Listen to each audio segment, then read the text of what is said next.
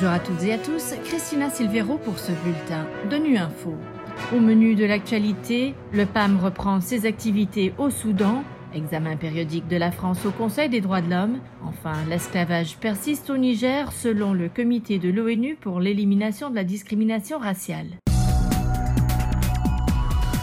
Malgré la reconduction de la trêve au Soudan, les combats continuent entre l'armée et les paramilitaires. Face à cette situation sécuritaire très précaire, le Programme alimentaire mondial a tout de même décidé ce lundi la levée immédiate de la suspension de ses activités au Soudan. Cette suspension avait été décidée le 16 avril après la mort de trois de ses employés dans le pays. Jérôme Bernard nous en dit plus. La chef du programme alimentaire mondial, Cindy McCain, a annoncé la reprise des opérations du PAM au Soudan, alors que la crise dans ce pays plonge des millions de personnes dans la faim. La distribution de nourriture devrait commencer dans les États de Guédaref, Gézira, Kassala et du Nil Blanc dans les prochains jours. Avant le conflit, plus de 15 millions de personnes étaient confrontées à une grave insécurité alimentaire au Soudan. Le PAM s'attend donc à ce que ces chiffres augmentent considérablement au fur et à mesure que les combats se poursuivent. Dans ces conditions, c'est dans des moments comme celui-ci que le PAM et ses partenaires sont les plus nécessaires.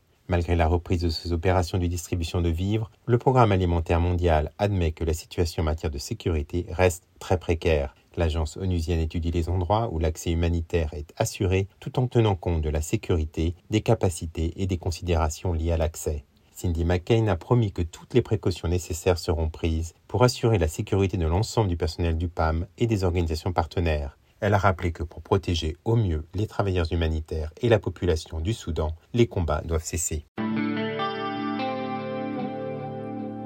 La France s'est félicitée de faire l'objet de l'examen périodique universel au Conseil des droits de l'homme à Genève ce lundi. Le débat, le dialogue et même les critiques sont nécessaires pour progresser. C'est ce qu'a affirmé la ministre déléguée en charge de l'égalité entre les femmes et les hommes, de la diversité et de l'égalité des chances devant le Conseil. Isabelle Lonvis-Rome, qui a notamment souligné que l'actuel président français avait déclaré l'égalité femmes-hommes grande cause nationale dans le cadre de ces deux mandats successifs, elle a présenté le nouveau plan pour l'égalité dont vient de se doter le pays. Depuis le 8 mars 2023, la France met en œuvre un nouveau plan pour l'égalité, feuille de route pour les quatre prochaines années. Les mesures s'articulent autour de quatre axes la lutte contre les violences faites aux femmes, l'approche globale en faveur de la santé des femmes, l'égalité professionnelle et économique, la diffusion et la transmission d'une culture de l'égalité. Les mesures phares de ce plan sont très concrètes.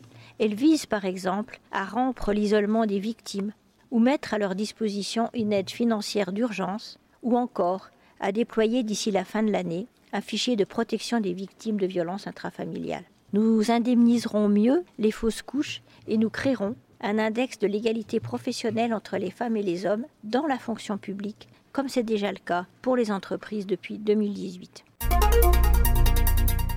Bien que l'esclavage soit érigé en infraction pénale depuis 2003 au Niger, il persiste. C'est ce qu'a déclaré le Comité des Nations Unies pour l'élimination de la discrimination raciale vendredi dernier en publiant ses conclusions sur divers pays. Le CERD s'est notamment inquiété sur le manque d'informations sur l'ampleur de cette pratique au Niger, mais aussi des difficultés rencontrées par les migrants. On écoute Bakary Sidiki Diaby, membre du comité. Le comité a exhorté le Niger à éradiquer toutes les formes d'esclavage et à veiller à ce que le code pénal en cours puisse s'appliquer.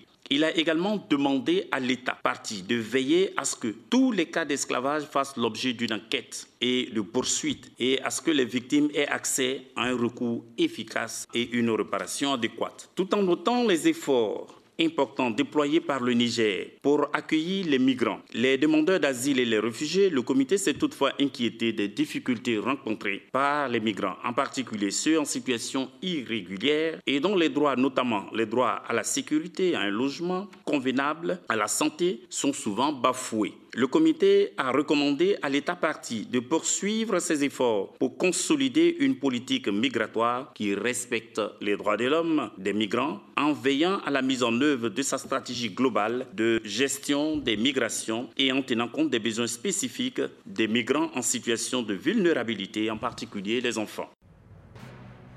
Voilà fin de ce bulletin de Nu Info. Merci de votre fidélité. À bientôt.